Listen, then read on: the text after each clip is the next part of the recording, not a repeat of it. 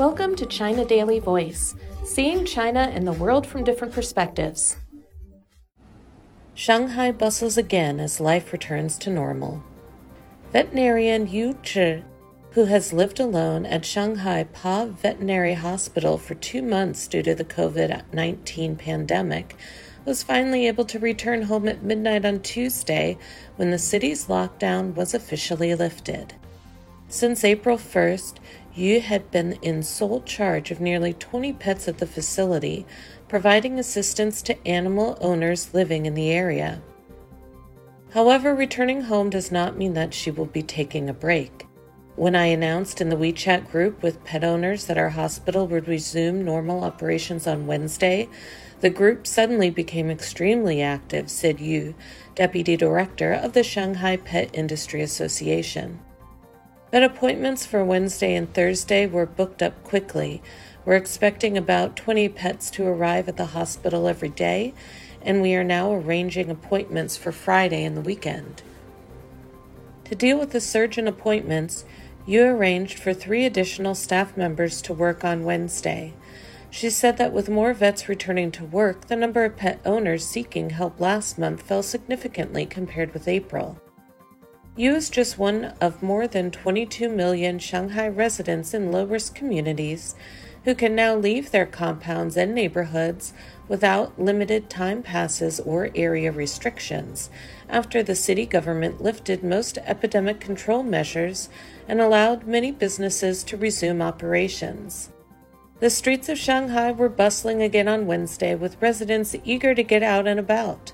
From early morning and onward, many people were seen at landmark sites, including the Bund and the riverside in Pulongnu area. Figures from the bike sharing app Meituan showed that cycle trips rose by 535% during the morning rush hour on Wednesday compared with the same time last week. In a letter of thanks to Shanghai residents, the city's party committee and the municipal government said, after all these unforgettable days when the metropolis was paused unprecedentedly, Shanghai has achieved major milestones in the fight against the spread of the novel coronavirus. The letter stated that the major task now is economic recovery and consolidating hard won epidemic control results. With the city's characteristics of openness, innovation, and inclusiveness, Shanghai will strive to build a stronger, safer, and more attractive environment for individuals and business development and give people more reasons to have trust, remain in the city, and to love Shanghai, the letter added. On Tuesday, Shanghai registered 15 new COVID 19 infections, all detected in quarantined populations. The number of daily infections in the city has fallen to double digits for three consecutive days. Before midnight on Tuesday, all tunnels and bridges linking both sides of the Huangpu River reopened. Police also removed barriers isolating districts. The ringing of the custom house bell on the Bund at midnight on Tuesday was accompanied by drivers sounding their horns to herald life in the city returning to normal.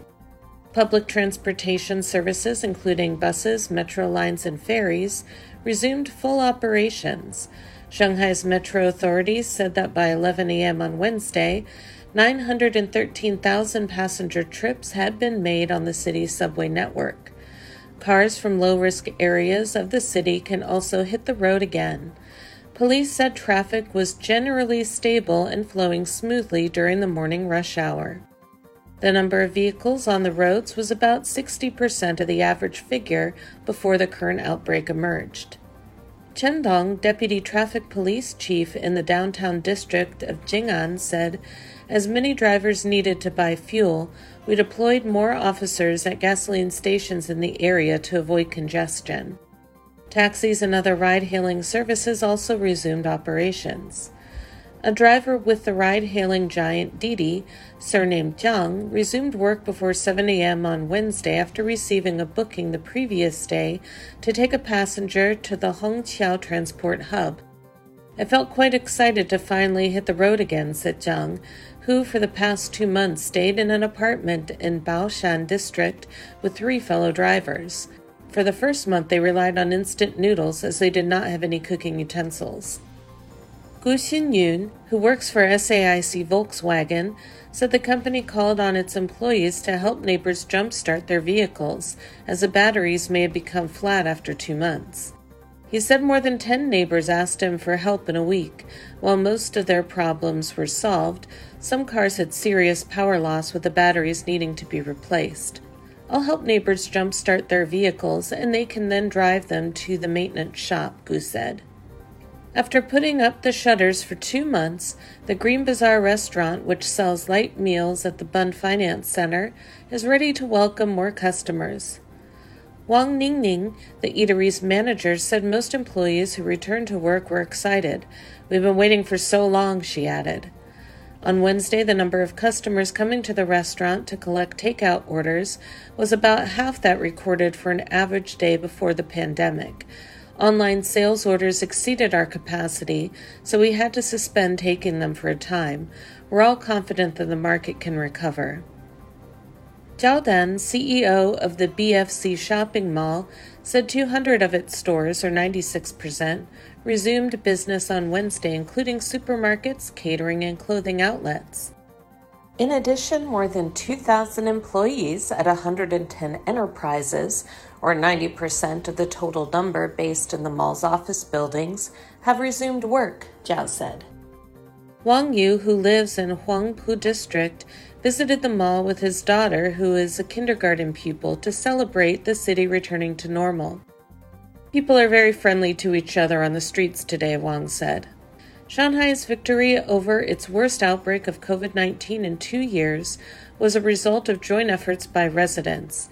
After the citywide lockdown was imposed on April 1st, daily infection numbers peaked at 27,719 on April 13th. The daily total gradually fell last month, and the city finally achieved zero transmission in all 16 districts on May 17th, except for quarantined and lockdown populations.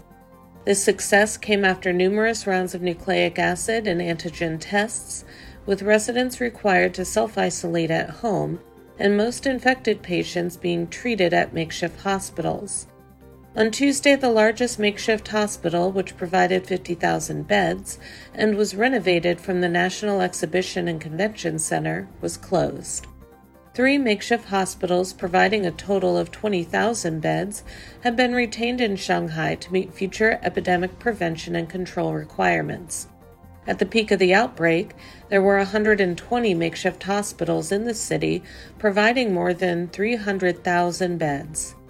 Yin Xin, spokeswoman for the Shanghai government, said, Our city is ushering in a brand new start, which we have long looked forward to and dedicated a lot to achieve. That's all for today. This is Stephanie, and for more news and analysis, buy the paper. Until next time.